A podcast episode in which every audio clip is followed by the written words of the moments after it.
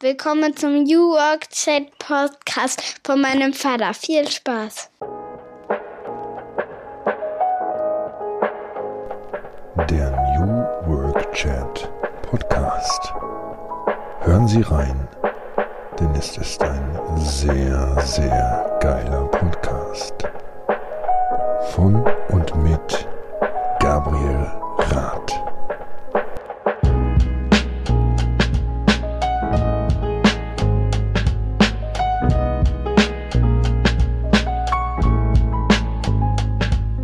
Und damit moin moin und schöne Grüße aus Rostock City. Herzlich willkommen zum New Work Chat Podcast.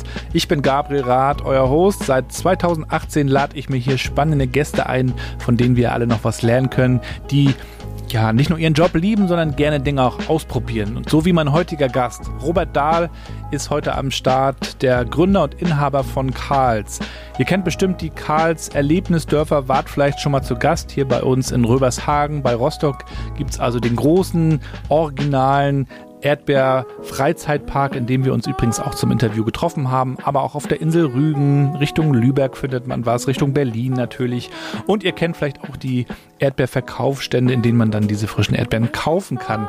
Aber zu Karls gehört noch viel, viel mehr. Ein großer Online-Bereich mit einer eigenen App, einem großen E-Commerce-Bereich. Dazu gehört eine riesen Content-Maschinerie. Dazu gehört ein Maskottchen, er kann sich vorstellen, daraus auch viel, viel mehr noch zu machen. Ich wollte also wissen, wie ist man kreativ und innovativ bei Karls? Wie hat man sich in dieser Familienstory, die es ja tatsächlich ist, auch weiterentwickelt? Welche Rolle hat Unzufriedenheit gespielt? Was ist an den Gerüchten dran, dass in China irgendwann noch ein Karls Erlebnisdorf eröffnet wird? Kann er sich vorstellen, irgendwann das auch in Amerika zu tun, weil er ja offensichtlich auch von Walt Disney inspiriert wurde? All das besprechen wir und wir kommen natürlich auch an einem meiner Lieblingsthemen nicht vorbei, der Unternehmenskultur. Ich habe da mal nachgefragt, wie arbeitet man da eigentlich zusammen bei Karls? Wie ist er auch als Chef unterwegs? Welche Spannungsfelder ergeben sich eigentlich auch daraus, wenn man immer weiter möchte und immer ja, mehr noch vorhat und groß denkt. Wie ist das auch für die Mitarbeitenden an der anderen Stelle? Und ich wollte auch wissen, was es mit dem neuen Manifest auf sich hat, denn das hat man in den letzten Wochen und Monaten bei Karls erarbeitet. Und ja, davon wird er berichten. Wünsche euch ganz viel Spaß in der heutigen Folge mit Robert Dahl. Wir hören uns am Ende der Episode dann nochmal wieder. Ja, dann moin und willkommen zu meinem Podcast New Work Chat. Heute mit Robert in Rövershagen. Moin, moin. Moin, moin. Schön, dass du da bist. Schön, dass ich bei dir sein darf. Okay. Ist noch ganz ungewohnt. Ich sagte es gerade, ich war jetzt in den letzten zwei Jahren größtenteils äh, digital unterwegs. Das ist richtig angenehm, das endlich mal wieder vor Ort zu tun. Ich bin hier also bei Robert auf dem Erdbeerhof in seinem äh, großen, hellen, bunten Büro. Ja, ich freue mich auch, dass du hier bist. Ich habe mich eben, als du reinkamst, gewundert, dass du hier noch nie warst, weil äh, ja, ich dachte, wir hätten uns hier schon mal gesehen. Aber schön, dass du das mal kennenlernst. Ja, freut mich auch. Und äh, es gibt viele, viele Themen, über die wir sprechen sollten heute, weil ihr vieles anders macht. Und das ist natürlich immer interessant in dem Kontext Arbeit, aber auch in dem Kontext Kreativität, in dem Kontext auch Kultur, Mitarbeitende, Recruiting sind alles Themen, mit denen ihr euch beschäftigt. Viele werden dich kennen, aber für die, die dich nicht kennen, äh, denen wollen wir auch die Chance geben, dich kennenzulernen. Und ich bin ja wie du Vater von drei Kids und äh, meine mittlere Tochter unterstützt mich ja immer so ein bisschen bei diesem Podcast, die Mathilda. Und du hast quasi jetzt auch nochmal die Aufgabe, ihr zu erklären, was du eigentlich so tust. Ach herrje, das ist ja immer, also wenn ich mal so Leute treffe und die mich das fragen, das ist immer meine schwierige Aufgabe. Denn äh, ich glaube, ich habe dann auch irgendwann schon mal gesagt, also es ist auch tatsächlich so, wenn wir, äh, äh wenn ich jetzt Leute ein bisschen belustigen will, dann sage ich, ich bin Erdbeerbauer. Und das ist immer wirklich hochinteressant, also die Reaktion darauf, weil so von, nee, glaube ich nicht, über, äh, äh, ja, okay, und dann kommen halt 1500 Fragen, das ist, macht mir Spaß. Und dann inzwischen aber, wenn man jetzt ernsthaft natürlich jemanden so eine Frage beantworten wollte, hier für Mathilda zum Beispiel, dann würde ich sagen, dass wir auch ähm, so in der Freizeitparkbranche aktiv sind, weil ich gehe jetzt ja davon aus, dass jetzt jemand also noch nie Karls gehört hat dann, ne? Und eben auch den Erdbeerhof haben und ähm, insgesamt bis dato an fünf Standorten Erlebnisdörfer betreiben.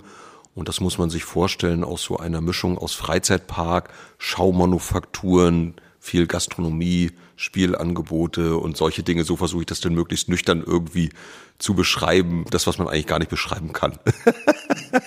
Oder ich sage, geh mal auf karls.de. ich habe das natürlich ähm, als Rostocker miterlebt, wie Karls auch entstanden, was heißt entstanden ist, so, so alt bin ich vielleicht noch nicht, aber wie es sich zumindest in den letzten Wie alt bist du eigentlich? 80er Jahrgang. 80er? Ja.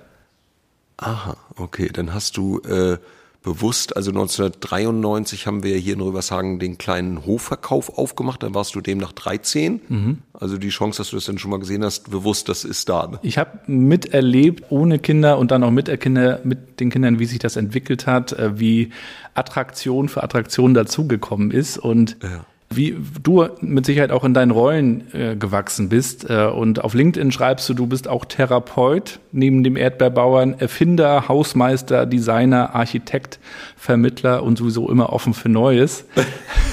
das habe ich da reingeschrieben. Da muss ich ja besonders lustig drauf gewesen sein. Aber das muss ich mir mal, das sieht man ja selber, glaube ich, gar nicht. Oder das muss ich in meinem Profil wahrscheinlich mir mal angucken. Ne?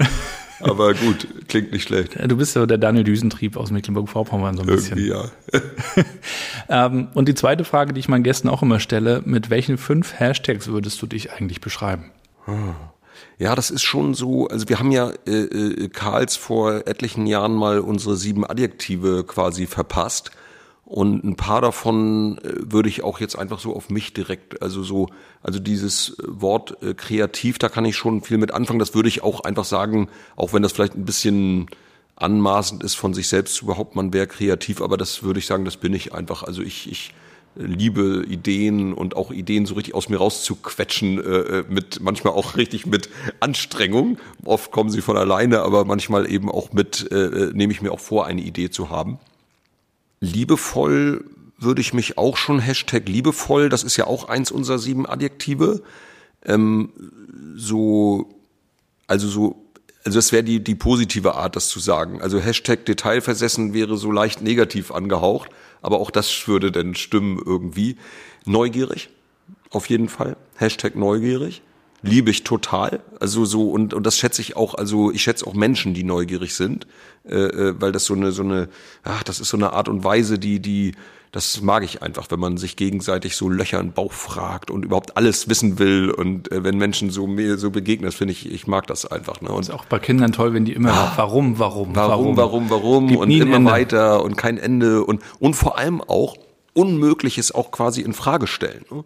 Also äh, äh, das, das, ja, das ist ziemlich cool, wenn das auch Mitarbeiter sich natürlich erhalten. Also so, äh, das haben wir oft bei neueren Mitarbeitern, also die natürlich noch nicht so, äh, die wir noch nicht so äh, hart in unser Fahrwasser so gebracht haben. Das ist dann immer sehr erfrischend und dann sage ich mal, oh, lasst bitte, erhaltet euch das irgendwie, dass die dann eine unmögliche Frage stellen, wo dann am Tisch schon so ein Geraune, oh nee, ey, jetzt wie, wie stellt er sich das vor, ne, so nach dem Motto, ne?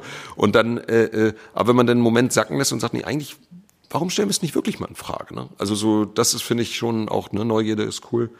Haben wir schon fünf? Ich weiß nicht genau. Nee, ich glaube, du, ne? du hast noch mindestens einen. Einen habe ich noch. Was habe ich noch? Ich bin. Hm. Also ich, ich sag mal, ich bin jetzt nicht so der Typ Work-Life-Balance. Also äh, äh, das, damit kann ich jetzt so persönlich, also Hashtag Work-Life-Balance, das wäre jetzt nicht so mein Hashtag.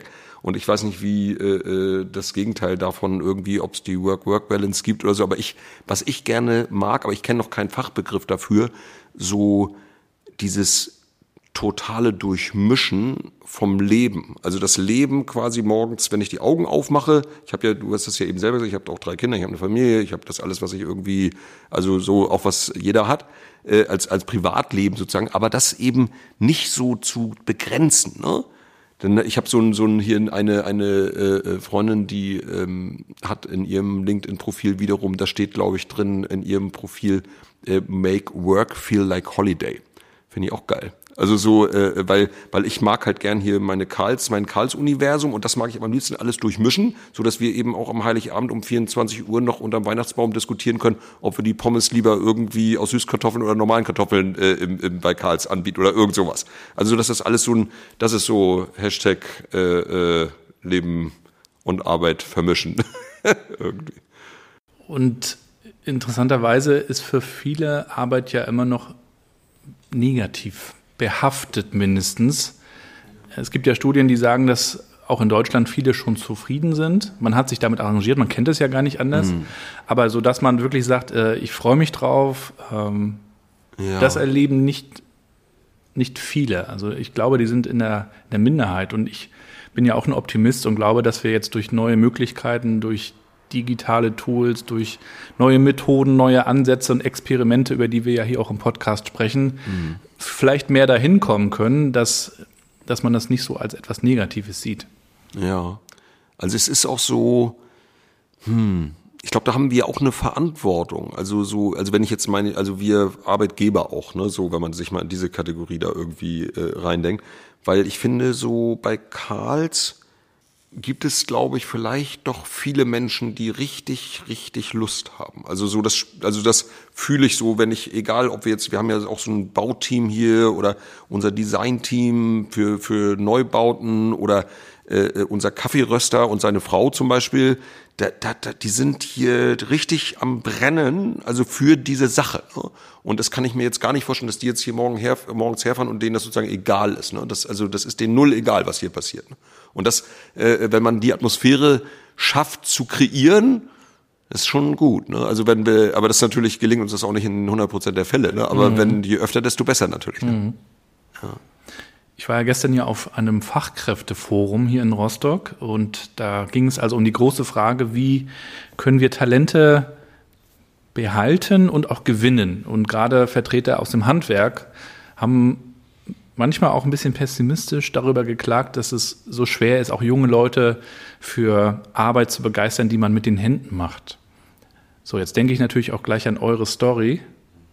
Erdbeeren anbauen mit den Händen, draußen sein, mhm. bei, bei ungemütlichem Wetter.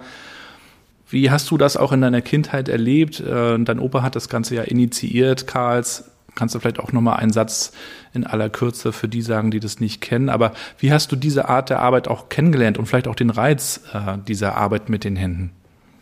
Also erstmal ist das natürlich, also Opa Karl, mein Opa, der hat ja den Betrieb hier 1921, wenn man so will, als Landwirtschaftsbetrieb gegründet. Das ist ja unweit von dem Platz, wo wir hier gerade sitzen, zehn Kilometer nur Luftlinie höchstens. Mhm. Und ähm, vor 101 Jahr, wenn man so will, weil wir hatten ja letztes Jahr unser 100-jähriges Jubiläum.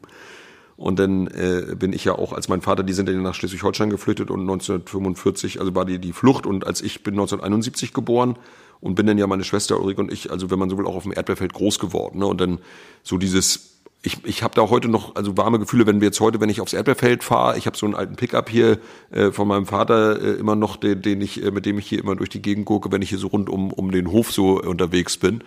Und ähm, wenn ich so aufs Feld fahre, das schon, das sind so schon schöne Gefühle und auch so, auch das, also wenn ich denn unser Team da draußen, ne, also unser Landwirtschaftsteam, da arbeiten so 100 Leute ungefähr im Landwirtschaftsbetrieb, ne, und das ist so, äh, äh, das sind alles auch irgendwo coole Typen, ne, also die Maschinen und der die Erde und die Pflanzen und der bisschen auch der Dreck, ne, also so die, das ist alles so, das hat äh, so einen ganz besonderen Zauber irgendwie, den man so kaum, wahrscheinlich den nach außen kriegt den kaum einer mit, aber wenn du mit fünf Mann, wir hatten jetzt hier vorgestern so eine Vorführung von einer neuen Maschine auf dem Feld, dann standen wir so mit, ich glaube, zehn Leute so rum, haben so geguckt und ein bisschen diskutiert und so.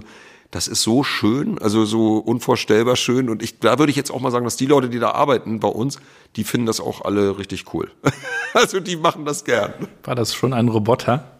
Das war auch ein, ja, das geht um Robotik, das geht jetzt so ein, äh, äh, ähm, so ein, das geht um ein Fahrzeug, was autonom den Pflückern folgt immer so auf drei Meter Abstand mit Kameras, äh, äh, Abstandshaltungskameras, damit die ihre vollen Erdbeerkisten darauf abstellen können und die nicht tragen müssen äh, mhm. zur Abgabestelle. Ne? Mhm. Also das folgt die ganze Zeit den Pflückern.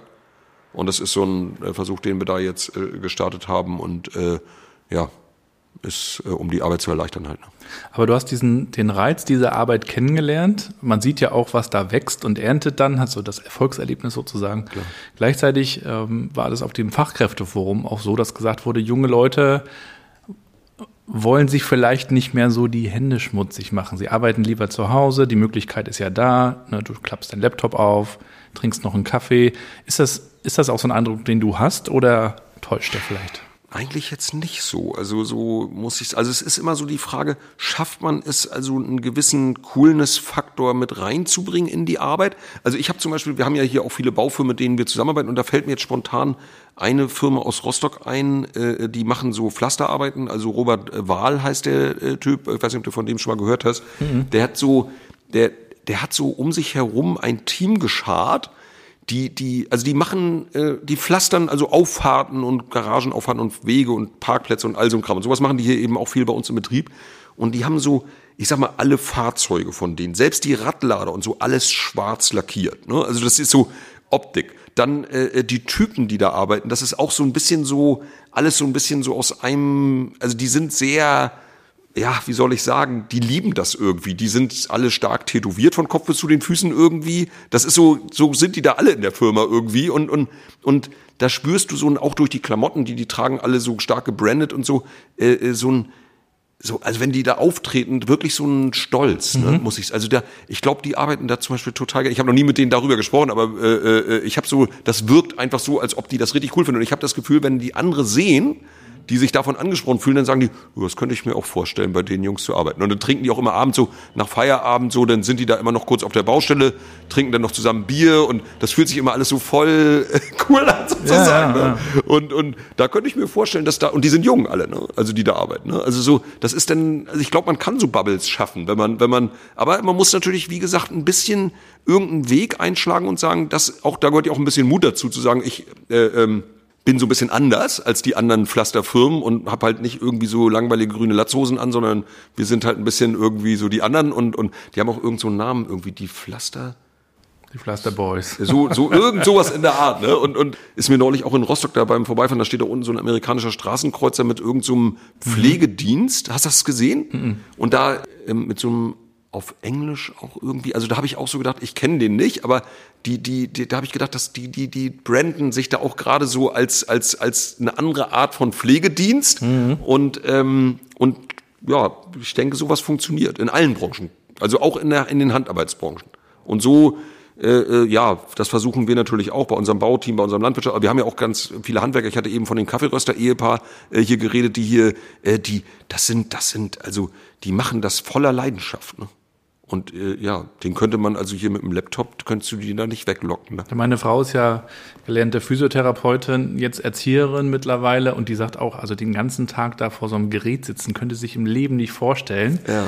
Also ich glaube auch, dass man das Coole äh, vielleicht ein bisschen entdecken muss, aber dass das bestimmt oft gibt, wo man es vielleicht noch nicht auf Anhieb sieht. Mhm. Aber das Thema Branding ist auch ganz interessant und da denke ich sofort an die Amerikaner, denen das ja irgendwie im Blut liegt, die immer ein Logo haben und wenn du an Highschool und College denkst, Absolut. an Basketballteams, ähm, ne, das mhm. sieht auch noch gut aus. Ja. Ähm, das haben wir hier oft noch nicht so gelernt irgendwie.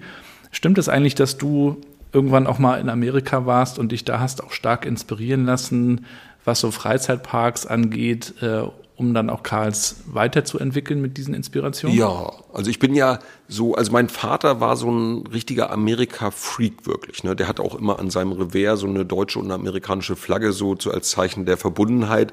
Und der hat uns schon als Kinder auch ähm, in Kalifornien immer über die Kalifornien ist ja das größte Erdbeeranbaugebiet in den USA und äh, speziell also gibt so eine Gegend Ventura Oxnard äh, äh, ähm, in Südkalifornien und und da sind wir als Kinder immer über die Erdbeerfelder also viel Inspiration und dann lernt man schon diesen amerikanischen Lifestyle auch ein bisschen wirklich zu schätzen ne? das diese schöne Luft natürlich speziell in Kalifornien dann irgendwie so ja morgens in so ein Frühstücksrestaurant oder diese Motels, diese einfachen an der Straße irgendwie für 49 Dollar oder so. Das heißt so bei mir in Fleisch und Blut übergegangen, das, das bin ich nie losgeworden, also bis heute und habe das auch so ein bisschen auf, auf meine, meine Frau liebt das zum Glück auch und unsere Kinder inzwischen auch total. Ne? Und wir haben da ganz viel Zeit, aber vermissen es jetzt auch gerade, weil wir jetzt wegen während Corona äh, kein einziges Mal da waren und war ja auch teilweise, glaube ich, sogar unmöglich, wenn nicht, ja, mhm. doch unmöglich und und äh, und ähm, jetzt planen wir aber wieder ein paar Trips und, und äh, äh, ja, ist halt voller Inspiration natürlich auch immer. Doch. Und du wurdest auch mal als Walt Disney, der, ich weiß es nicht mehr, der Erdbeerbranche, ja. der war, ich weiß nicht mehr, war das Philipp Westermeier, der dich als der Walt Disney, der, mindestens der Erdbeerbranche. Irgendwie so. Wahrscheinlich ne? noch was anderes. Aber dich hat das schon äh, spürbar ähm, auch beeinflusst und äh, interessant ist natürlich, wie du diesen Einfluss dann auch genommen hast, um, um das dann hier auch zu bauen. Und wir sind ja mittlerweile auch nicht nur in Rostock, Rübershagen, sondern in vielen äh, Bereichen Deutschlands und es wird ja auch immer größer. Ja, also so, es ist ja so, also Disney, äh, Walt Disney eine Zeit lang oder Disneyland, äh, äh, das waren für einige, ich glaube bis heute auch ein Stück weit auch fast abfällig. Also so in, aus deutscher Sicht, ne? Mhm. So von von Kommerzialisierung und so weiter. Aber wenn man sich speziell mit Walt Disney, also mit der Person Walt Disney auseinandersetzt, ich habe alle Autobiografien, also zumindest alle wichtigen vier wichtige Autobiografien über Walt Disney gelesen und es gibt eine ganz hervorragende Doku, zweiteilige Doku auf Arte TV über die Eröffnung vom Disneyland in Anaheim in, bei Los Angeles. Und da spürt man so viel Liebe und so viel unglaubliche Ambition. Also das hat nichts mit Kommerzialisierung oder so wirklich, sondern so richtig viele, Hin also Hingabe ohne Ende. Ne? Und, und halt Disney ist halt immer noch Benchmark auf jeden Fall in der Freizeitparkbranche weltweit für jeden, der was mit Freizeitparks äh, zu tun hat. Und ähm, ja, insofern, also wenn mir jemand sagt, dass ich irgendwie so der Walt Disney, der Erdbeeren von mir ist, also ich nehme es als Ritterschlag. Aber hast du das auch so erlebt, dass die Amerikaner auch optimistisch und vielleicht auch ein bisschen mehr mit so einem Entrepreneur-Mindset an, an Dinge rangehen, weil es natürlich auch gar nicht so diese soziale Absicherung gibt wie hier, muss man ja einfach was machen. Und dann scheitert man vielleicht und steht wieder auf. Aber so dieses Machen-Mindset, hast du das auch ein bisschen erlebt oder ist dir das auch ja. aus der Zeit ein bisschen übergegangen? Naja, das schon. Also das ist so eine, also ich bewundere das. Ich weiß auch, dass ich kenne natürlich auch alle, ich diskutiere ja auch oft, ich bin ja oft so denn der, der die, die amerikanische Rolle sozusagen einnimmt, wenn wir Diskussionen haben mit Freunden oder Bekannten oder irgendwelchen Leuten, die ja auch oft kritisch natürlich Haltung äh, haben den Amerikanern gegenüber aus irgendwelchen Gründen. Und da ist ja eine, äh, ein sozusagen Vorwurf immer äh, die Oberflächlichkeit. Ne? Und die die mag es auch geben irgendwo. Die habe ich auch ein Stück weit sogar auch selber schon mal so erlebt. Aber die Frage ist eigentlich, ähm, wie verwerflich ist das eigentlich? Also weil äh, äh, äh, man muss ja sich auch nicht gleich immer äh, bis sonst wohin auf die Knochen in jemanden verlieben, sondern man kann ja auch einfach freundlich zu einem Menschen sein und das auch wirklich so meinen, einfach weil man Lust hat, irgendwie nett sich zu behandeln mhm. und auch positiv dann irgendein Problem zu lösen. Und, und, und ja, also nicht so kompliziert und verkopft und so weiter. Und das, äh, also das haben wir schon immer auf eine wirklich sehr schöne Art kennengelernt bis dato und äh, auch von den Erdbeerbauern und auch eine große Offenheit, muss ich sagen. Also wir haben ja auch äh, in Kalifornien kennen wir auch viele Erdbeerbauern, natürlich inzwischen auch Leute aus anderen Branchen, auch aus der Freizeitparkwirtschaft zum Beispiel. Da hatte ich mal das Vergnügen in Knott's Berry Farm. Das ist ein richtig großer äh, Freizeitpark bei Los Angeles, der auch so eine ähnliche Herkunftsgeschichte hat. Die haben so mit so einer Brombeerfarm mal angefangen, vor auch ungefähr 100 Jahren. Mhm. Heute ist es einer der größten Parks in den USA. Knott's Berry Farm und ähm, und dann durften wir die äh, so besuchen, weil wir da durch Zufall hatten wir da halt die Geschäftsführer kennengelernt und so weiter und so fort.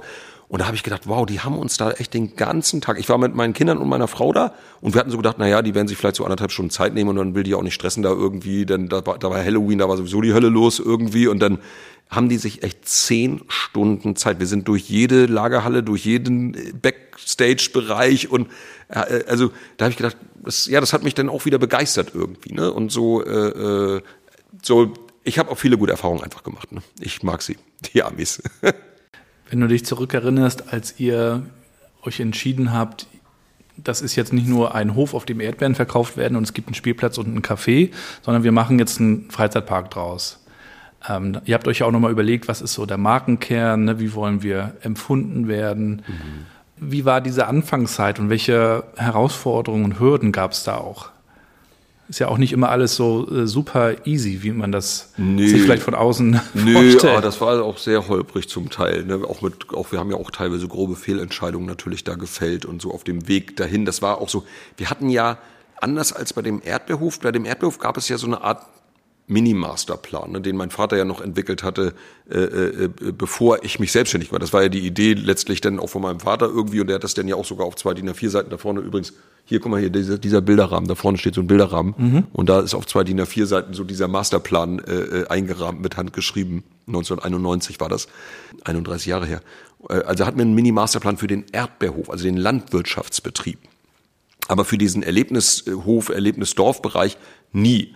Ähm, und äh, ähm, das hatte natürlich zur Folge, dass wir da auch wirklich ganz schön so lauter so Wege ausprobiert haben, also Trial and Error, wo nicht jeder Weg geklappt hat. Ne? Und also auch viele nicht. Und das insofern, äh, warte mal, wie war jetzt eigentlich deine Frage? Also so.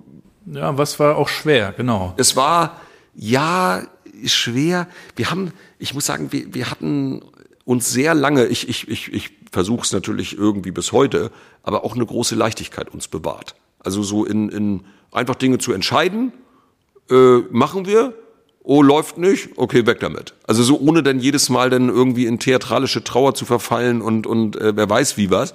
Einfach so ein bisschen so eine Lockerheit da behalten. Und da, also wir schaffen das heute auch noch oft, dass wir sagen, ey, komm, schon drüber weg damit, ne? War, war jetzt nicht so geil. Und dann, äh, das passiert ja einfach. Und ähm, mehr so ein Ausprobieren, auch ein kindliches Ausprobieren irgendwie. Ne? Das ist ja eine, tolle Eigenschaft natürlich, ne? Wenn, also Kinder machen sich ja dann nichts draus, wenn der Turm dann umgefallen ist, dann wird halt neuer gebaut. Ne? Dann geht's ja. weiter. Google hat ja auch so eine Webseite, auf der die ganzen Projekte drauf sind, die alle gecancelt wurden. Ach, geil. Das ist auch ganz interessant und es sind richtig viele. Das wusste ich nicht. Ja. Und auch Dinge, wo man gedacht Öffentlich? hat, das war doch, ja, ja. Und auch Dinge, wo man dachte, das war doch eigentlich cool. Ja. Hat aber nicht diesen Erfolg ich fand gebracht. ja diese Brille geil, ne? Diese die Google äh, Glass, ja. Ja, da habe ich ja irgendwie, da hätte ich ja mir damals, da war ich dann zu spät, denn irgendwann wurden die ja ruckzuck dann auch gar nicht mehr verkauft irgendwie, aber. Jetzt kommt ja Microsoft mit der HoloLens und andere, ja. es gibt auch noch ein, einige andere Anbieter. Aber so dieses Ausprobieren, schauen, bringt uns das dahin, wo wir hinwollen, ja. wenn nicht, äh, auch den Mut haben, das auch mal zu canceln. Und den ja. Mut brauchst wahrscheinlich auch, denn es ist ja leicht, an Dingen festzuhalten, aber manchmal auch schwer zu sagen, wir, wir cutten das jetzt, ne? Ja, das stimmt. Das tut auch manchmal weh natürlich, ne, wenn man gerade wenn man viel Energie in was reingesteckt hat. Also am meisten äh, schmerzt immer noch unser. Wir hatten ja hier äh, in Rostock, wenn man zum zum Überseehafen fährt, an der Stadtautobahn hatte ich mal 2000, ja 2000 war das. Äh, da hatte ich meine Frau kennengelernt, dann hatte ich da, weiß ich deswegen weiß ich das so genau, diesen, da war so ein Mühlenhof, der war verfallen, zerfallen, Riesengelände und ich hatte den gekauft und haben wir da auch den wirklich mit unglaublich viel Hingabe renoviert und gemacht und getan und haben denn diese völlig wahnwitzige Idee gehabt, hier nur 15 Kilometer von Röbershagen entfernt, noch so einen Betrieb zu eröffnen. Das war natürlich dämlich ohne Ende. Aber wir haben das gar nicht so gesehen, weil wir dachten, nee, da fahren ja ganz andere Leute lang, die fahren ja alle nach Dänemark, da zum Hafen und bla bla bla. Das lief ja null. Und das hat uns so schwerstens beschäftigt, weil 2000, das ist wie gesagt über 20 Jahre her, das Geld war äh, doch eher knapp. Und, äh, und wir hatten da aber jeden Cent reingeballert, den wir irgendwo in irgendeiner Ecke noch äh, äh, ausgraben konnten und uns auch noch ein bisschen was geliehen von der Bank und so. Und dann, wenn sowas denn nicht funktioniert, ouch, aua, das hat wehgetan. Also da mhm. waren wir dann auch mal so zwei, drei Jahre so richtig kuriert und haben dann auch gebraucht, uns wieder da so von zu begrabbeln irgendwie, ne, von dieser Phase. Und haben dann aber, muss ich sagen, bis heute hat das so gesessen, dass wir da so viel gelernt haben, also was man alles auch falsch machen kann und besser weglässt, ne? wenn man so zum Beispiel jetzt ein Erlebnisdorf baut oder so. Ne? Und das war schon eine wichtige Lehre. Aber ja, einfach ist sowas nicht, sowas denn zuzumachen. Ähm, diese Experimente, die man manchmal retrospektiv auch als Fehler vielleicht einschätzt. Also wie kann man sich das in eurer Kultur vorstellen, in eurer Zusammenarbeit? Ihr probiert ja unheimlich viel aus. Immer wenn ich mit meinen Kindern auf den Hof komme, zumindest mhm. hier darüber sagen, ist irgendwas Neues. Manchmal fehlt auch was, wo man denkt, hier, hier war doch irgendwas. Ne? Ja. Also es ist immer dynamisch und in Bewegung. Wie bewahrt ihr euch da so eine Fehlerkultur? Wie sieht es auch in eurer Zusammenarbeit, in eurer Diskussion vielleicht aus? Entscheidest du das dann und sagst so, das kommt weg? Oder woher kommen die Impulse? Wie sieht da so der Prozess ja, aus? Ja, wir haben ja also hier so an diesem großen Tisch, an dem wir sitzen, äh, da sitzen wir häufiger mit unserer, also mit der Geschäftsleitung von Karls. Das sind also zehn Personen insgesamt und jede Person verantwortet so einen Bereich, ne? also Hotellerie, Gastronomie, Handel, Landwirtschaft, Marketing etc. Und dann diskutieren wir natürlich oft über solche Sachen und dann am es ist natürlich schon so, äh, dass da auch Zahlen sprechen. Ne? Also das ist ja logisch. Ne? Also wenn wir jetzt irgendwo äh, neues, äh, was weiß ich, Gastronomie-Konzept äh, aufgemacht haben in einem Erlebnisdorf und das so gar nicht laufen will. Also das heißt ja dann, dass wir keinen Umsatz da machen. Ne? Dann probieren wir natürlich schon, überlegen nochmal irgendwie Fehleranalyse, läuft da irgendwie was falsch oder so. Aber dann irgendwann entscheiden wir dann auch, ist nicht. Ne? Es gibt aber auch schon Dinge, wo wir dann auch der Sache wegen, also wo wir dann sagen, äh, äh, Schwamm drüber, wenn das jetzt mit dem Geld nicht so super läuft irgendwie, aber wo wir sagen, nee, das ist aber so schön, also so, wenn es jetzt eher so im Freizeitbereich oder so ist, wir machen das trotzdem. Zum Beispiel? Ähm, Angsthasenscheune. Also wir hatten jetzt, äh, äh, wir haben ja auch Halloween mussten wir auch erst lernen, weil du kannst ja auch Amerika nicht nicht äh, einfach übersetzen äh, äh, mit Google Translator. Einmal bitte kurz äh, die karlsianische Version von Amerika, äh, sondern du musst ja auch das lernen, was bedeutet das eigentlich? Also wenn wir bei wenn Knott's Berry Farm Halloween macht oder äh, äh, wie nennen die das nochmal? Äh, Scary Farm, also nicht nicht äh, Berry Farm, denn Knott's Berry Farm, sondern die nennen das dann Not Scary Farm. Und wir waren da zu Halloween und dann kriegst du also mindestens vier Herzinfarkte und da spritzt so viel Blut und Gedärme, das, äh, äh, das brauchen wir nicht. Ne? Also das können wir wirklich nicht, gar nicht bei Karls gebraucht und haben aber dann im ersten großen Halloween-Jahr in Berlin hatten wir dann äh, irgendwie, hat uns da, weiß ich nicht, was uns da geritten hat, haben wir dann so eine Containerlandschaft aufgebaut und haben dann eine ziemlich blutrünstige Gruselattraktion dann aufgebaut, haben richtig viel Geld investiert. Mit Erschreckern mit Erschreckern, mit Gedärm, mit äh, äh, allem drum und dran und voll mega flop. Also äh, äh, also so richtig äh, gefloppt. Und dann haben wir äh, äh, natürlich uns dann auch die Augen gerieben, haben gesagt, verdammt, äh, und dann haben wir aber relativ schnell gemerkt, ist ja auch total doof. Und irgendjemand, ich weiß nicht mehr genau, wer das war, aber hat dann diesen Begriff äh, äh, Angsthasenscheune äh, mal so geäußert, als wir dann bei der Fehleranalyse waren, weil wir ja gemerkt haben, unsere Fans, die sind fünf oder sieben. Und die brauchen kein, kein, kein Horror, sondern die wollen nur ein ganz klein bisschen Angst haben. Nur ein bisschen. Und dann haben wir sogar so eine Angsthasenschweine, das ist richtig süß irgendwie. Und dann haben wir die jetzt auch äh, äh, an, hier in Rübershagen und in Berlin auch äh, gebaut. Zu Halloween für vier Wochen nur. Und das rechnet sich im Grunde nicht, aber es ist so schön und so süß und wenn du denn da so siehst, wie die Kinder denn da so so so, die werden dann nur ein bisschen erschreckt und es ist nur ein bisschen gruselig, aber sowas würden wir dann nicht ohne weiteres jetzt wegnehmen, nur weil wir da jetzt gerade mal kein Geld mit verdient haben. Ne? Das ist so ein, immer so eine Diskussion. Ja. Was mir immer aufgefallen ist, ist, dass ihr einen großen Wert auf Storytelling legt. Man kommt also hier schon auf den Hof und du erzählst den Besuchern die Story, die, Story. die Geschichte von ja. Karls, also dieses, wo kommen wir her, dieses Warum, was ich auch ganz wichtig finde ähm, was ist uns wichtig und, und, und was erwartet euch hier? Und das auch noch persönlich. Ich glaube, das ist wirklich eine, eine unterschätzte Kunst, auch im Marketing, so Geschichten zu erzählen. Weil wir wollen ja alle keine Werbung mehr haben und hören oder sehen, oder? Mhm. Also wir wollen Geschichten und äh, das macht ihr wirklich sehr, sehr gut. Und das bis in die Produkte hinein, bis in eure Erlebenswelten hinein. Vielleicht kannst du uns mal einen Einblick geben, wie ihr auch so eure Produkte entwickelt? Schreibt ihr euch da vorher vielleicht auch Stories auf? Könnte ich mir zumindest vorstellen. Du hattest mal in einem der letzten Podcasts auch erzählt von euren Plänen, äh, ich glaube vom Postamt und also so richtige Customer Journeys mm. oder Visitor Journeys könnte ja. man ja auch sagen, die so auch diesem Storytelling folgen. Genau. Also wir versuchen natürlich schon herauszukristallisieren, wo ist eigentlich die Story bei dem Produkt ne? und gibt es sie überhaupt? Weil wir inzwischen auch relativ radikal geworden sind, auch bei der äh, Sortimentsgestaltung. Äh, äh, also unser Sortiment schrumpft seit vielen Jahren. Ach, das hätte ich jetzt aber nicht gedacht. Ja, das schrumpft. Es gibt gewaltig. noch ein neues Bier, es ja. gibt einen neuen Gin. Aber es gibt so, äh, wir lassen auch relativ viel weg. Also und zwar überall so, also wo wir so so unrelevante, belanglose Sachen. Ne? Also äh, diese ganze äh, ähm, wo, wo das Storytelling eigentlich schwerfällt, wo wir auch austauschbar sind. Aber gerade wenn es zum Beispiel denn um, Lebensmittel oft geht, der Herstellungsprozess, aber auch bei unseren Duftkerzen zum Beispiel, ne, hm. da können wir also richtig gute Geschichten erzählen, äh, äh, aus was für einem Wachs die hergestellt sind, wer sie herstellt, wie sie hergestellt werden, was man dabei beachten muss. Ähm, äh, bei vielen Lebensmitteln auch, oder wenn ich hier unseren Erdbeer-Gin zum Beispiel, oder jetzt, wir hatten ja diese Kooperation jetzt hier mit, mit äh, Berlo in Berlin, äh, mit der Berlin Weiße, Berliner Weiße mit, äh, mit Karls Erdbeeren was unglaublich erfolgreich ist.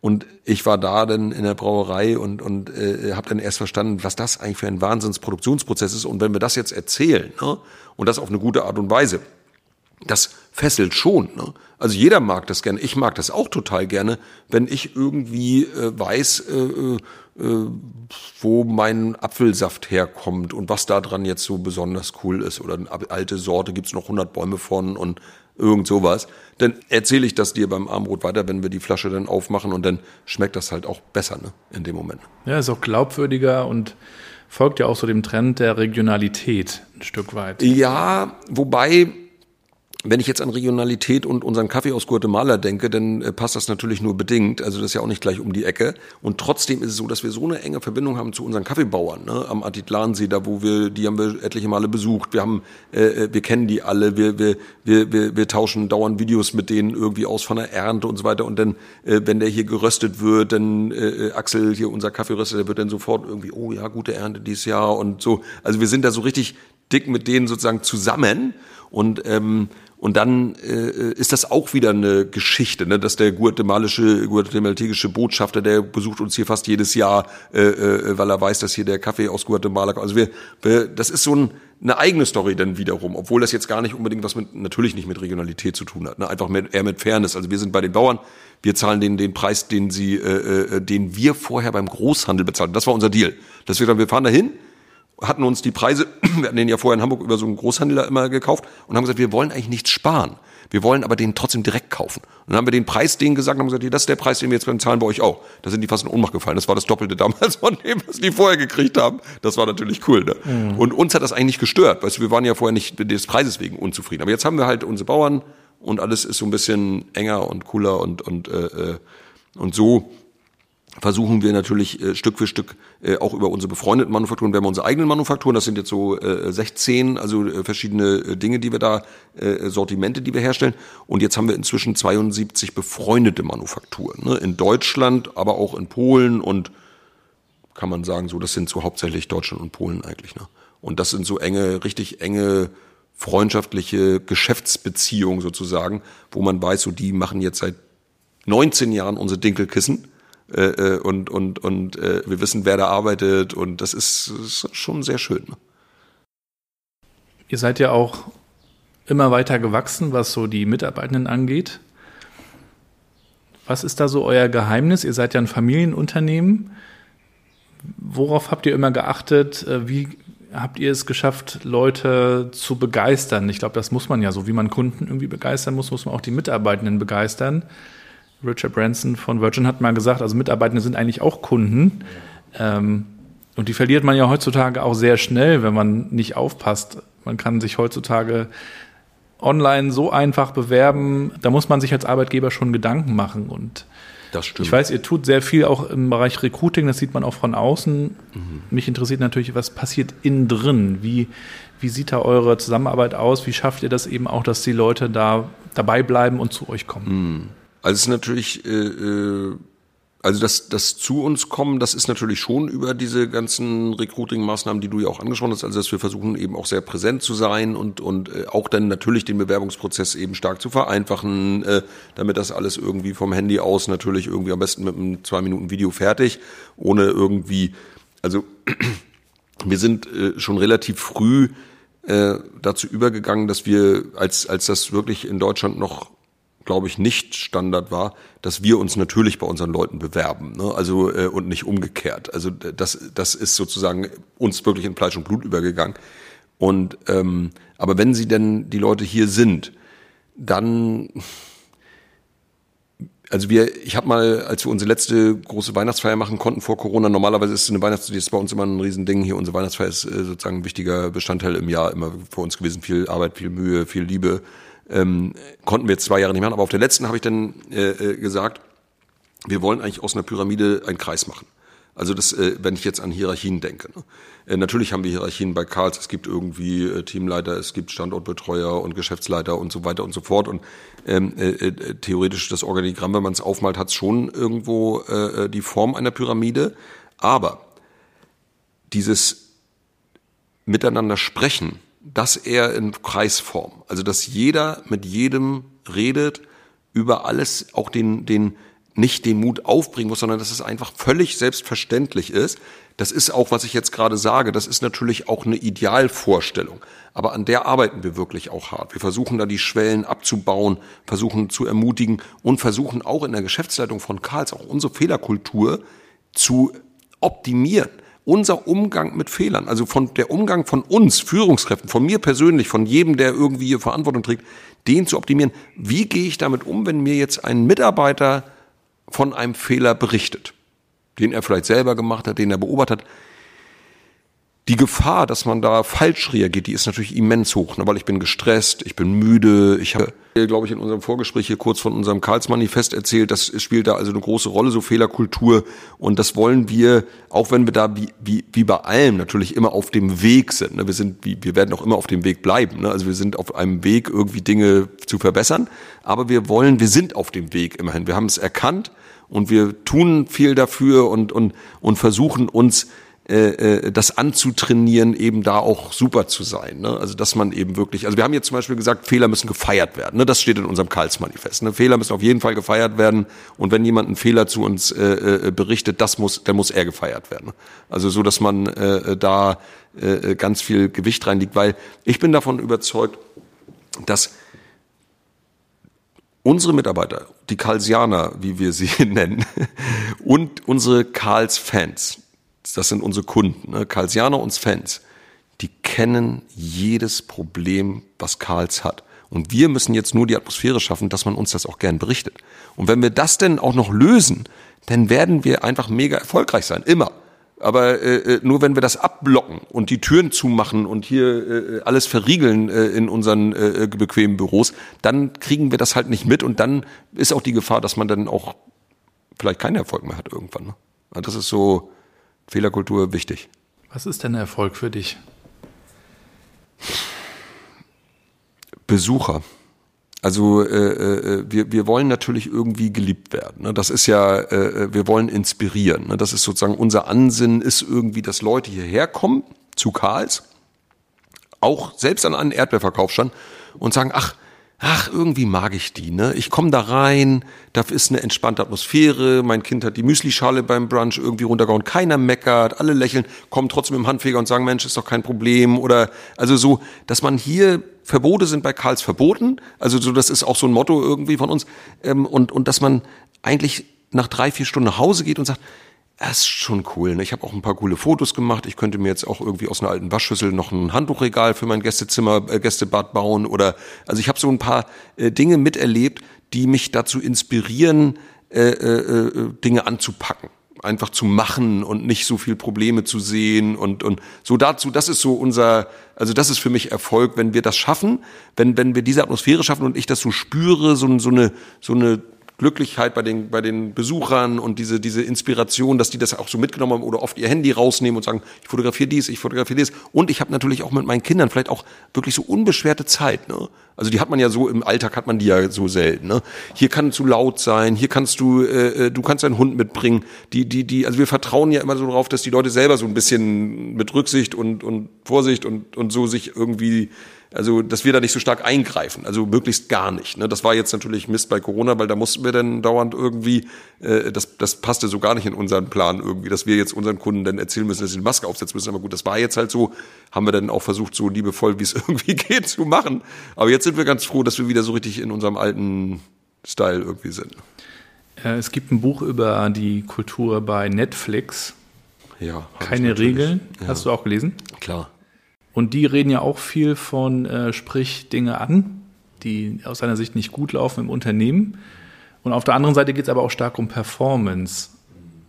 Und das ist aber auch eine, eine Gratwanderung, so eine Kultur des Vertrauens zu schaffen und aber auch Dinge dann anzusprechen bei Leuten oder vielleicht auch bei sich selbst generell, äh, die, die dann nicht gut laufen. Und ähm, das wird dann auch mal unbequem, ja, wenn man über Performance spricht, die vielleicht auch nicht so ist, wie sie sein könnte oder wie auch immer.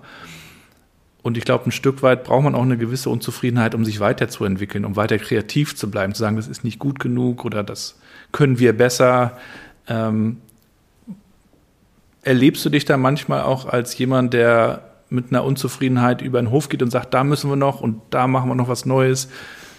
Könnte ich mir zumindest vorstellen. Leider, also als Besucher ist extrem ausgeprägt bei mir. Also so. Äh, das ist bestimmt auch nicht immer leicht für die Mitarbeitenden, weil du mhm. natürlich, du meinst es ja gut mit deiner Unzufriedenheit. Du willst was Neues schaffen, mhm. aber das ist dann auch ein Spannungsfeld, oder? Das ist ein, ist ein Spannungsfeld. Aber auch da gilt es natürlich, sich weiterzuentwickeln. Aber ich mache auch keinen Hehl sozusagen aus meinem Empfinden. Ne? Also da habe ich, ich neige da auch nicht zu irgendwie meine Gefühle also nicht zum Ausdruck zu bringen, ne, sondern ich äh, versuche ähm, mit einer größtmöglichen Offenheit eben wirklich alles anzusprechen, aber natürlich leider dann auch irgendwie alles, was mir nicht gefällt und versuche ähm, Vertrauen dahingehend aufzubauen, dass man mir vertraut, dass wir uns untereinander vertrauen, dass wir auch nicht nachtragend sind. Also dass dann nach so einer, also es kommt ein schlechter Moment und dass wir wissen, aber das ist geht um die Sache und äh, und der ist dann, wenn der hinter uns liegt, dass der dann auch vorbei ist, ne? Und dann auch nie wieder irgendwie in drei Tagen mal,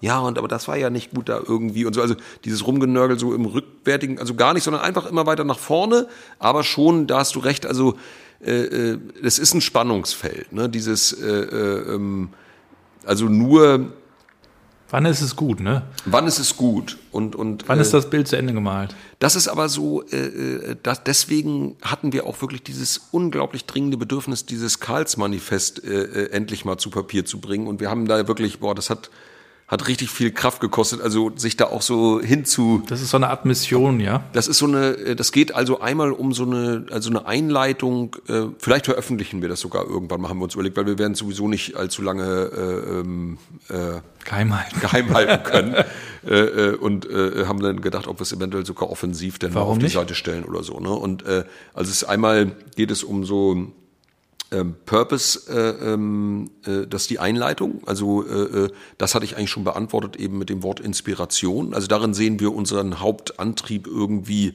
äh, Inspiration zu liefern, ähm, Menschen zu inspirieren, äh, äh, weil wir glauben, äh, weil das ist so mit eins der schönsten Gefühle, äh, was wir Menschen glauben, also daran glaube ich, dass wir das empfinden können, wenn du dich inspiriert fühlst durch unsere Büroräume zum Beispiel. Weil du sagst, oh, das ist irgendwie schön hier, ne? Irgendwie geil, geil gemacht, äh, tolle Atmosphäre, die Der Leute Vibe, sind auch so, alle ne? nicht Vibe gut, Ja. ne? Dann gehst du sozusagen mit einem ganz speziellen Gefühl hier weg und das gibt dir Kraft. Eine unvorstellbare Kraft, die du fast durch nichts anderes erreichen kannst irgendwie. Ne? Und deswegen glauben wir, dass, also wir lieben das also dann zu inspirieren, ne? E- egal mit was. Und ähm, glauben, das ist so ein bisschen, äh, äh, äh, hat was in unserer Purpose-Diskussion, also wir hatten da auch lange, wie gesagt, hin und her überlegt, was, was, wozu, wozu gibt's uns eigentlich? Ne? Was, was, was, was soll das Ganze? Ne? Also äh, hier bei Karls. Ne? War ja bei, bei Philipp Westermeier äh, quasi der zweite Rostocker Nachttier, glaube ich. Ja. Ähm, und den Philipp musste ich auch fragen, sag mal, du hast hier ein Unternehmen gebaut, das war mal ursprünglich das, dann kam das dazu, dann das, was ist es denn jetzt eigentlich? Der musste auch eine Sekunde überlegen. Und bei euch ha- habe ich auch so den Eindruck, ihr seid eigentlich viel, viel mehr als ein Freizeitpark. Ne? Ihr seid ein Medienunternehmen, ihr seid ein E-Commerce-Anbieter und, und wer weiß was alles noch. Aber vielleicht braucht man auch kein Wort, was es schon gibt, sondern muss es auch neu denken. Ja. Na ja, gut, aber das war, wie gesagt, also wir fühlen uns so mit diesem Wort Inspiration, dass wir sind immer wieder darauf zurückgekommen irgendwie, dass das so uns, also wenn wir so uns gefragt haben, wenn wir hier in so einer Planungsrunde zusammensitzen und wirklich leidenschaftlich eine Stunde darüber diskutieren, wie unsere neue Pommesschale aussieht, ne?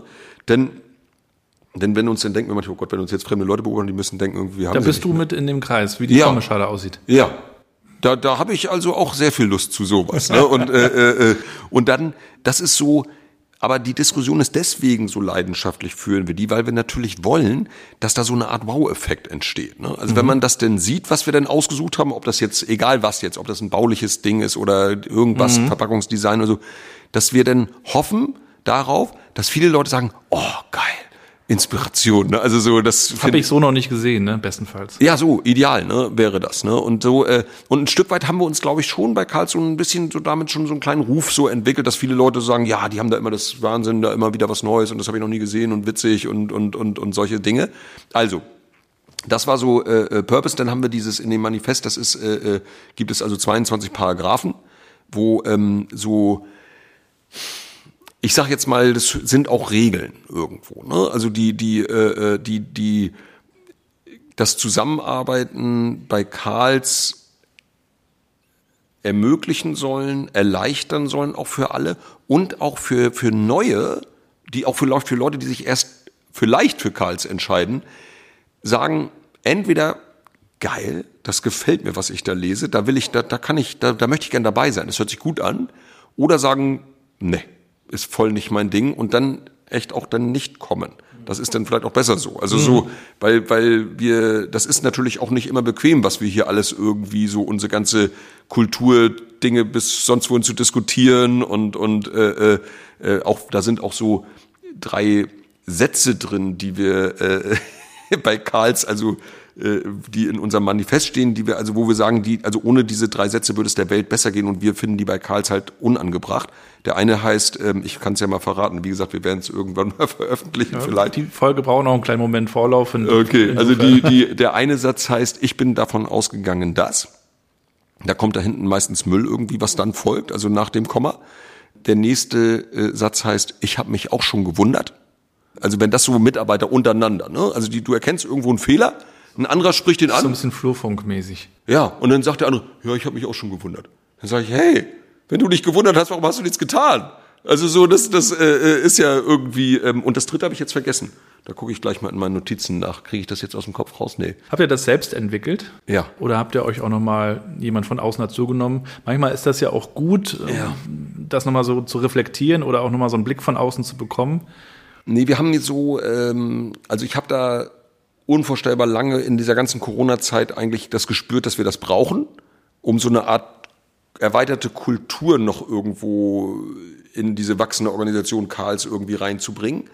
Und habe dann angefangen, so Lieblingssätze zu sammeln oder äh, äh, wenn ich mich besonders angesprochen fühle, habe natürlich auch viel, ich lese leidenschaftlich auch gerne Autobiografien ne? und und denn denn sind das auch teilweise Fragmente daraus und natürlich auch eigene Erkenntnisse aus dem täglichen Doing, wie bei diesen Sätzen zum Beispiel, weil da bin ich wirklich ein bisschen allergisch, wenn mir einer sagt, irgendwie, ich habe mich auch schon gewundert und äh, ähm, so äh, ähm, und da daraus ist dann eine, eine ein Kilometer lange Notiz irgendwie in meinem Handy geworden.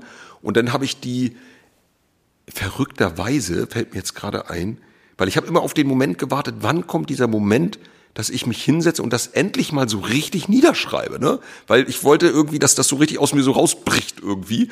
Und das war dann Ostersonntag.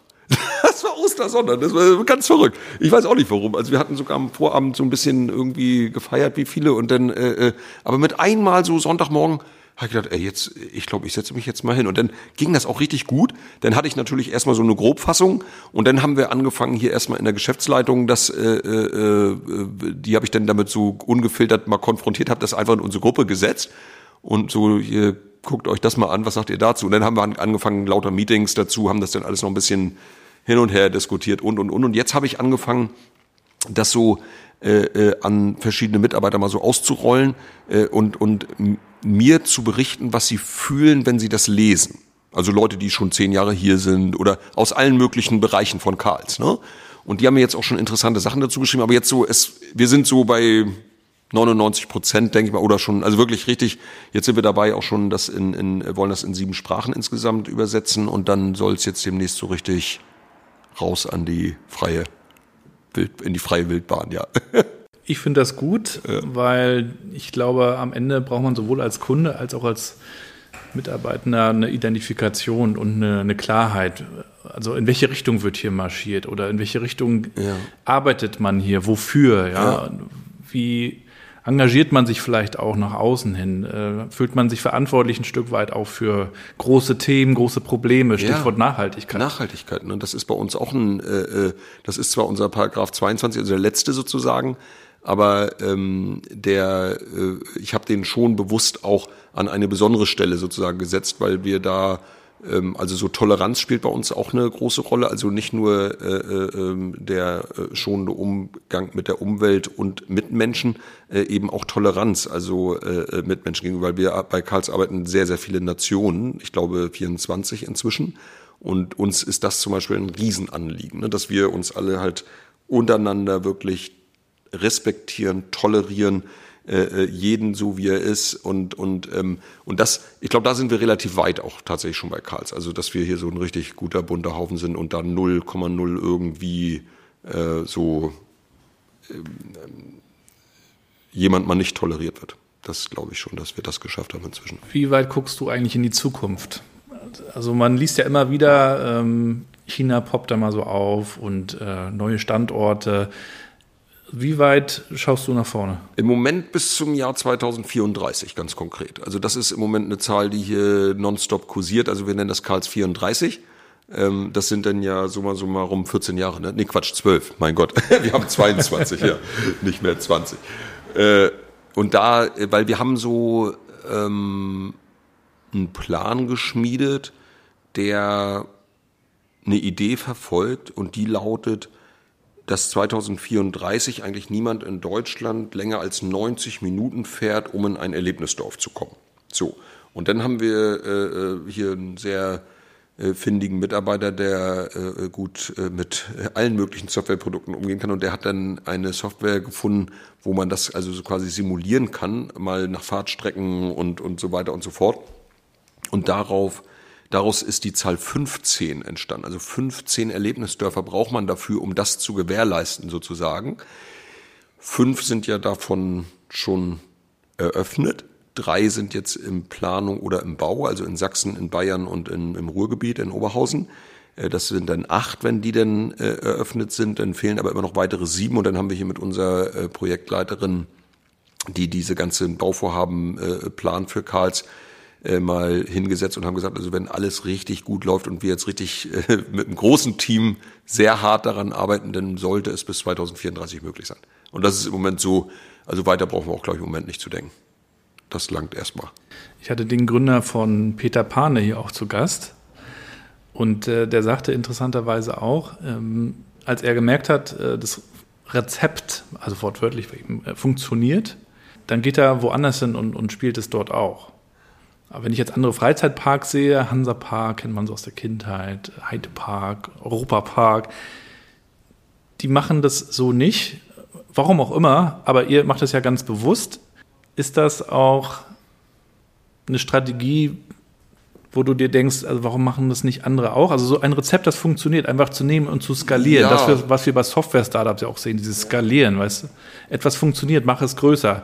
Hier ist es oft so, etwas funktioniert, schön, ich freue mich drüber. Also das erlebe ich oft bei Unternehmen. Und dieses, lass uns richtig groß denken. Ich glaube, das ist eine, eine, eine Mentalitätsfrage. Also ich habe das so, ich habe das, das steckt einfach in mir drin. Ne? Ich kann also ich kann nicht einen Erdbeerverkauf statt, wenn ich sehe, okay, der läuft, dann machen wir zwei und wenn der läuft, dann machen wir halt 460. Ne? Also ne? das ist ein, ist ein, äh, eine Automatik, die einen natürlich auch davor bewahrt, mal in Schieflage zu geraten. Ne? Weil, weil es ist natürlich schon eine Gefahr, wenn du nicht mehr, also wenn du einfrierst sozusagen, dass du dann irgendwann möglicherweise auch wenig also Bewegungsspielraum hast, dich noch äh, in einer schwierigen Situation weiter zu bewegen.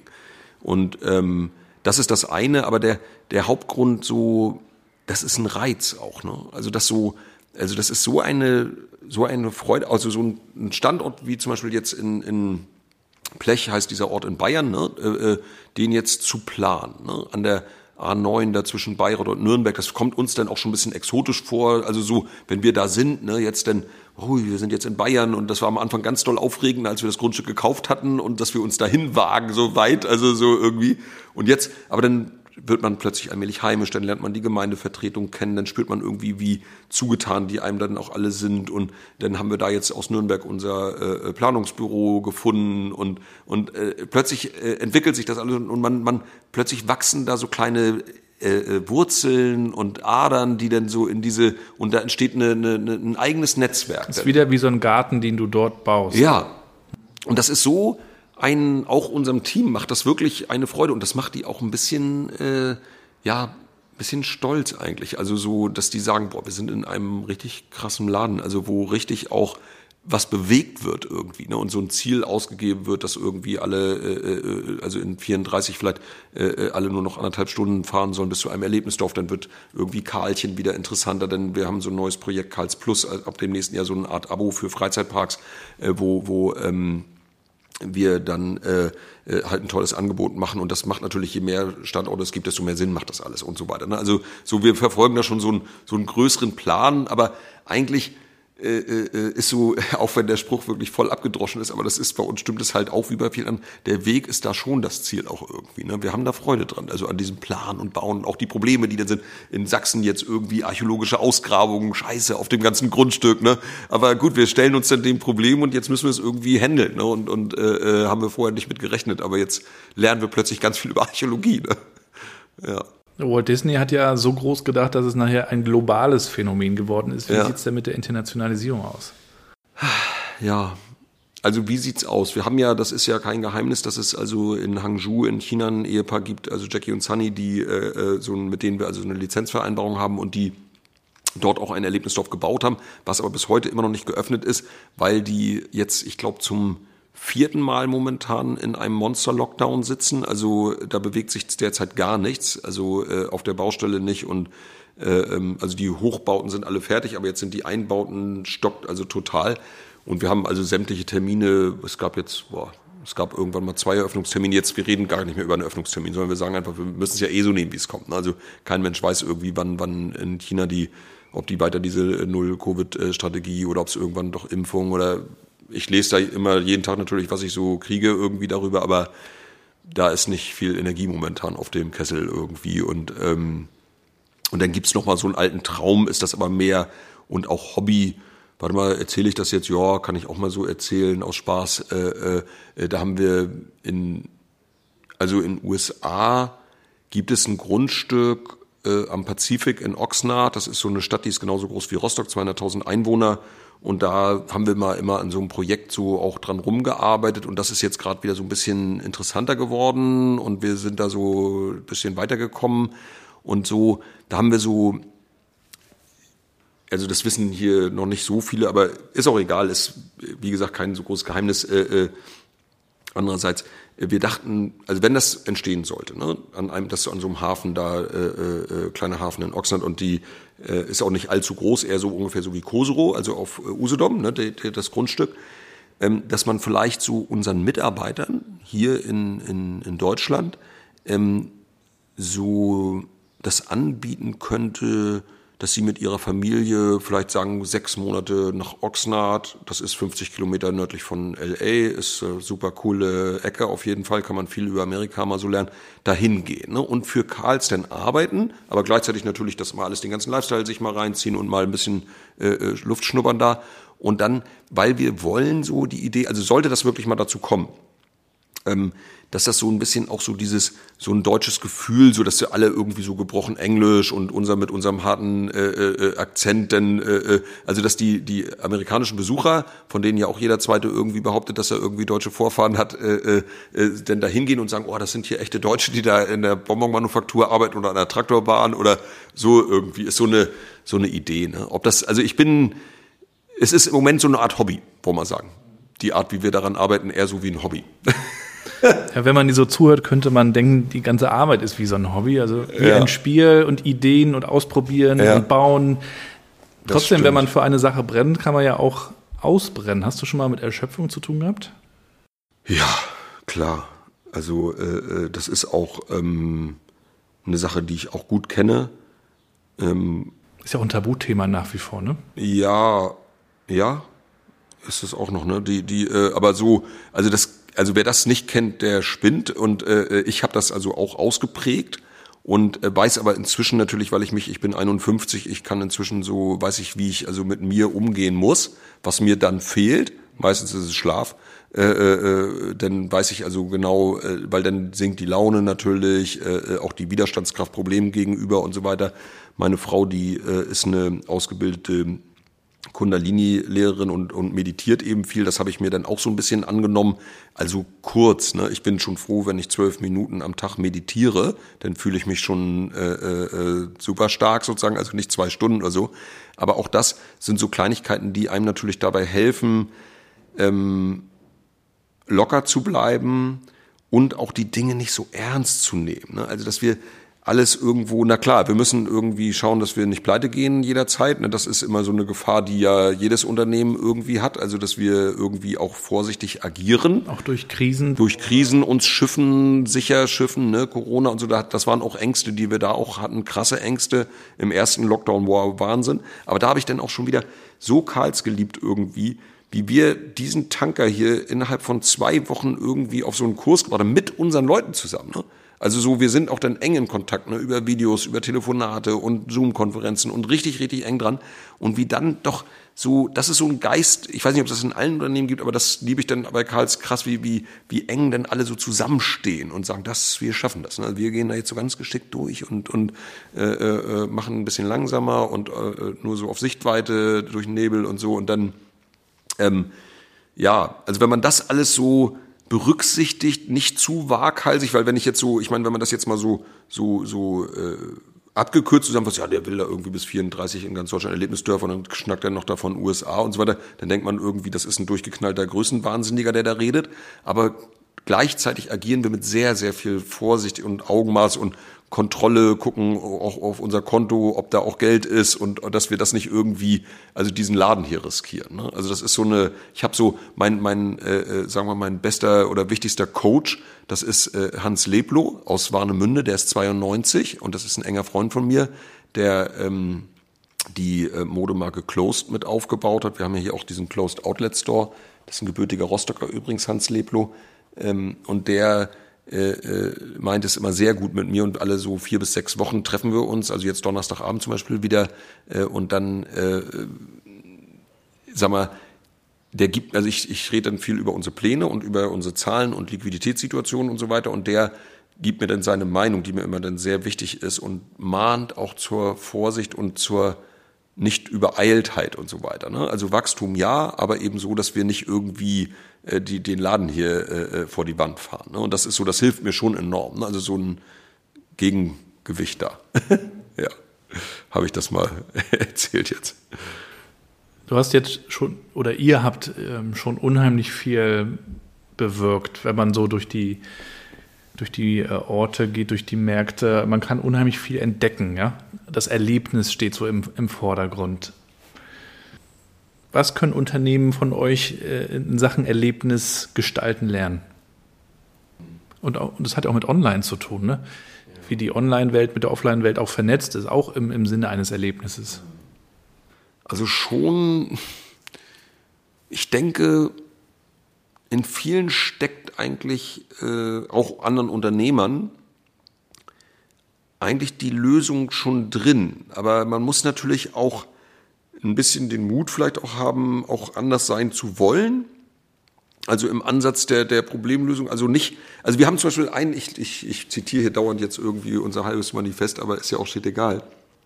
Ähm, ist noch so eine Sache, die, die äh, sinnbildlich vielleicht dafür steht, was man nicht machen sollte. Und zwar, wenn ein Experten, in Anführungsstrichen Experten, sagen, das geht nicht.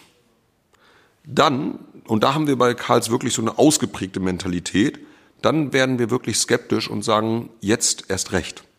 Jetzt, das wollen wir doch mal sehen, ob das wirklich nicht geht. Also, und das ist so, es müssen auch gar keine Experten sein, wenn irgendjemand sagt, das geht nicht.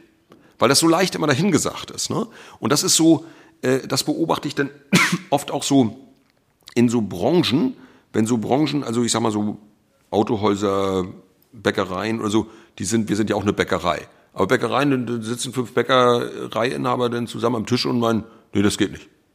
Sind sie sich sofort einig irgendwie, ne? Und dann, und da dann so sagen, nein, doch, das muss aber irgendwie, wir wollen jetzt auch. Wir merken natürlich auch, dass wir, wir können nicht mit dem Kopf durch die Wand, das fand ich so cool hier, Angela Merkel hat, soll mal gesagt haben, irgendwie, äh, wer mit dem Kopf, nee, äh, äh, äh, wenn man durch, mit dem Kopf durch die Wand will, dann gewinnt meistens die Wand. Äh, äh, was ja auch stimmt natürlich irgendwo.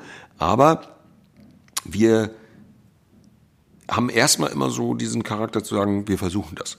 Und oft klappt das auch tatsächlich. Man kommt auf jeden Fall weiter, als wenn man es gar nicht ja, probiert. Wir wollen Grenzen verschieben, ne? Das steht da nämlich drin in diesem Paragraphen. Also so, äh, wenn uns einer sagt, das geht nicht, dann wachen wir auf und versuchen es erst recht, denn so, nur so können wir gemeinsam Grenzen verschieben. Und wir wollen schon versuchen, immer so ein ganz klein bisschen so, mal sagen, wir wollen so ein bisschen mehr von allem, ne? Und, und äh, äh, Dinge auch uns selbst denn beweisen und so. Und das, das hält uns natürlich auch immer so ein bisschen in so einem kleinen Fieber und das macht Spaß und dann äh, sind alle, alle auch energiegeladen dabei und, und das bringt, also das Leben soll ja einfach, das Leben äh, äh, für alle hier für die Kunden, für die Mitarbeiter, für mich, auch für meine Familie und so, das soll uns ja auch einfach Spaß machen. Ne? Also ich meine, wozu, was soll man sonst machen? Das Leben ist kurz genug. Ne? Also als den ganzen Tag hier sich äh, irgendwie negativ da voll jammern, was alles nicht geht oder so. Ne? Das äh, wollen wir halt nicht. Ne?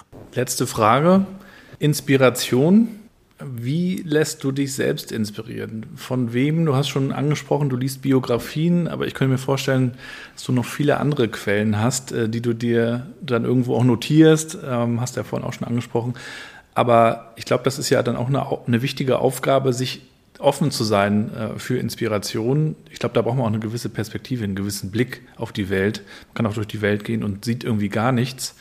Man kann aber auch mit einer gewissen Offenheit, vielleicht auch Dankbarkeit ähm, Dinge aufnehmen aus Gesprächen. Ich nehme ja ganz viel auch mit aus diesen Gesprächen, aus dem Podcast. Das ist ja für mich eine große Quelle. Ähm, aber wie ist das bei dir? Ähm, also das hat was, äh, äh, also sich inspirieren zu lassen und wo man Inspiration findet, das hat ja wiederum auch was mit der unheilbaren Neugierde zu tun. Ne? Also die Neugierde, unheilbar neugierig bleiben.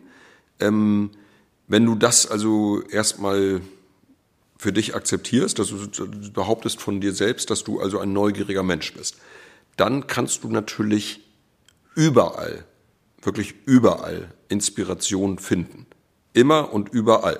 Auch äh, äh, an einem, in einem kleinen Zeitungskiosk am Bahnhof, wenn der da irgendeine ganz verrückte Idee hat, wie er sein elektronisches Bezahlen dort anpreist oder also und dann ich finde das überall. Auf der Straße, in Läden, auf Reisen, bei anderen Unternehmen, in Gesprächen, im Radio. Ich lese, ich lese viel sowieso. Ich guck auch, bin auch ein absoluter Serienjunkie. Ich, äh, auch da finde ich Inspiration. Ich ziehe mir alles rein, also an, an äh, Kram. Ich bin so ein bisschen gefährdet, da was so Social Media und so bin ich, habe ich mir jetzt auch, muss ich immer deinstallieren jetzt von meinem Handy, weil ich dann zu viel Zeit da sonst äh, mit wegknall und, und äh, äh aber da finde ich halt überall Inspiration und habe dann in meinem Handy äh, äh meine ganzen Notizblätter, äh, denen ich Namen gebe und natürlich meine Fotos. Also ich, äh, wenn das jetzt visuelle Dinge sind, dann, dann fotografiere ich das und, und daraus ergibt sich dann so ein Mix. Ich, irgendwo ist das ja auch dann im Kopf irgendwo mit abgespeichert und dann meistens im richtigen Moment ploppt das dann auch irgendwo auf, ne, wenn ich das dann brauche und, und, äh, und daraus ergibt sich dann meistens irgend so eine komische Mischung. Und das geht mir ja nicht alleine hier so. Ne? Also wir sind ja hier viel alleine, meine Frau, meine Schwester und, und unsere ganzen anderen, auch Designer und so. Die, die, es ist ja so, wenn du eine Atmosphäre schaffst, äh, äh, Gabriel, die, die, wo alle wissen, Ideen sind willkommen, dann kriegst du die auch von allen Seiten. Also von allen Mitarbeitern, von allen Kunden. Wo lasst ihr die? Habt ihr so eine Art Ideenspeicher? Äh, digital, äh, haptisch, wie auch immer? Ja, es gibt. Wäre ja äh, schade drum. Na klar, also oft hat das ja äh, was mit äh, Umsetzung zu tun, also das denn oft mit äh, Design und Planung, Bau und so zu tun hat. Und da gibt es also eine Gruppe, die wir haben, äh, die heißt witzigerweise äh, in der Zoom. Also das wollte, das war so ein Wortspiel mal und dann ist da ein Zebra drin. Also das ist ein, also wie, wie im Zoo sozusagen, also in der Zoo. Und dann haben wir noch ein M da drin, weil wir meistens Zoom-Konferenzen, also wir sitzen immer in Zoom-Konferenzen zusammen in dieser Gruppe ziemlich häufig, so zweimal die Woche ungefähr.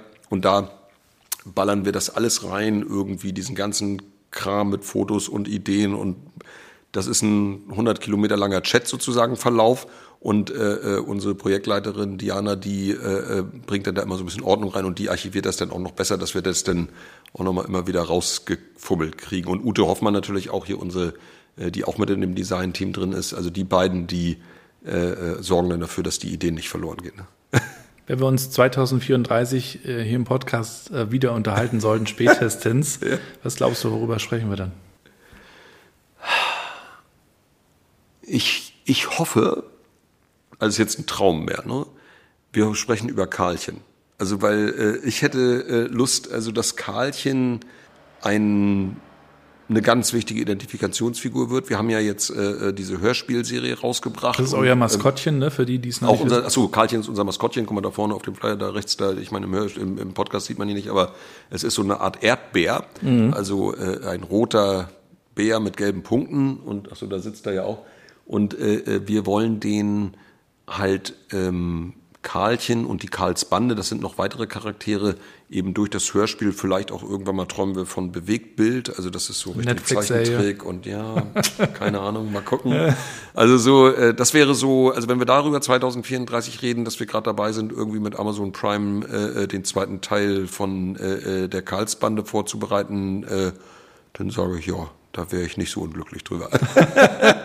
ja, wir werden es verfolgen. Robert, herzlichen Dank dass du die Zeit genommen hast, äh, uns hast tief reingucken lassen in deine Motivation. Das finde ich immer besonders spannend. Ähm, warum machen Leute das und warum denken Leute groß und, und ich meine, du könntest dich ja auch zurücklehnen und sagen, das war's, ähm, wir verwalten das Ganze jetzt, aber das Ganze auch positiv zu betrachten und auch Wandel positiv zu betrachten.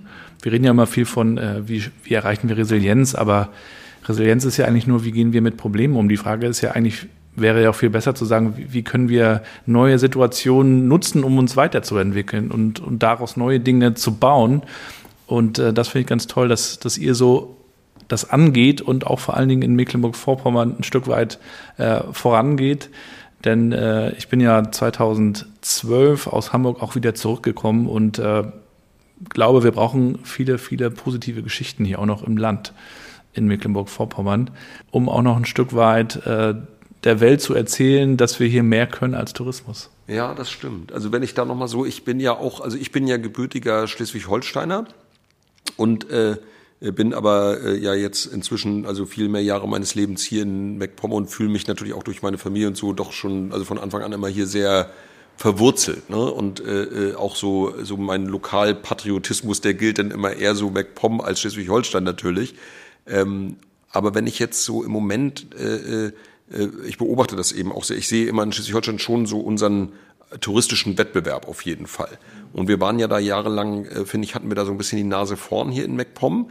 Und da finde ich, jetzt kommen wir an so einen Punkt, allmählich leider, da müssen wir jetzt wirklich richtig mal wieder liefern, weil ich so, ich gucke mir so in, in St. Peter-Ording oder äh, auch in äh, äh, ähm, äh, Grömitz, Hafkrug, Scharbeutz, Timnoffer Strand und so, da entstehen im Moment sehr geile Sachen und ich finde, wir müssen jetzt auch mal wieder so richtig hier mal so raushauen mit so, mit so auch aber anderen Dingen, ne? also die nicht so Standard irgendwie sind. Tollere Hotels, tollere Restaurants und so, da würde ich irgendwie mir auch wünschen, dass wir da so gemeinsam hier äh, äh, ein paar tolle Leute irgendwie an Bord kriegen, um uns da auch wieder so richtig schön nach vorne zu bringen.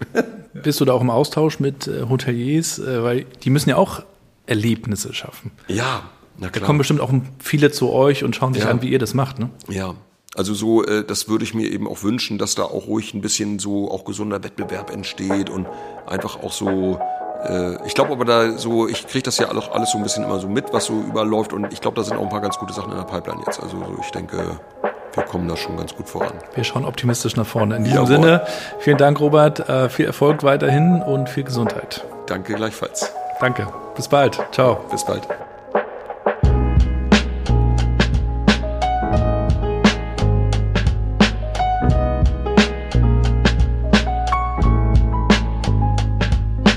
Und damit sind wir auch schon am Ende der heutigen Folge mit Robert. Ich darf natürlich mit meinen Kids auch immer wieder zu den Karls Erdbeer Erlebnisdörfern, vorzugsweise natürlich bei uns um die Ecke in Röbershagen fahren. Also wenn ihr Kinder habt, dann kann ich euch das auch nur wärmstens ans Herz legen probiert das mal aus, lernt das mal kennen. Wenn ihr mögt, folgt dem Robert. Ich packe euch natürlich die Links in die Shownotes zu seinem LinkedIn-Profil, auch zur Website von Karls. Da kann man sich nochmal sehr schön auch alles ansehen. Es gibt auch Videos dazu, bekommt man nochmal einen guten Eindruck, wenn man es nicht kennt. Und wenn ihr mögt, dann unterstützt mich doch bitte, bewertet diesen Podcast gerne mit möglichst vielen Sternen, teilt eure liebsten Folgen mit euren Netzwerken, da wo auch immer ihr unterwegs seid und gebt mir gerne euer Feedback. Ich möchte also wissen, wie gefällt gefällt euch dieser Podcast? Welche Folgen haben euch besonders beschäftigt? Was habt ihr mitgenommen? Was wünscht ihr euch? Oder auch, wen wünscht ihr euch? Kommt gerne auf mich zu, auch mit Vorschlägen und Empfehlungen für Gäste. Schreibt mir eine E-Mail über meinen Blog gabrielrad.com könnt ihr mich ganz einfach erreichen oder vernetzt euch mit mir auf LinkedIn. Dort gibt es übrigens auch nochmal eine Page für diesen Podcast packe ich euch auch nochmal in die Show Notes. Ja, da gibt es nochmal ein paar Bilder zu den Aufnahmen, ein paar Ankündigungen und ein bisschen Behind-the-Scenes-Material, wie man so schön sagt. Danke euch fürs Zuhören, wünsche euch alles Gute, bleibt gesund und bleibt connected.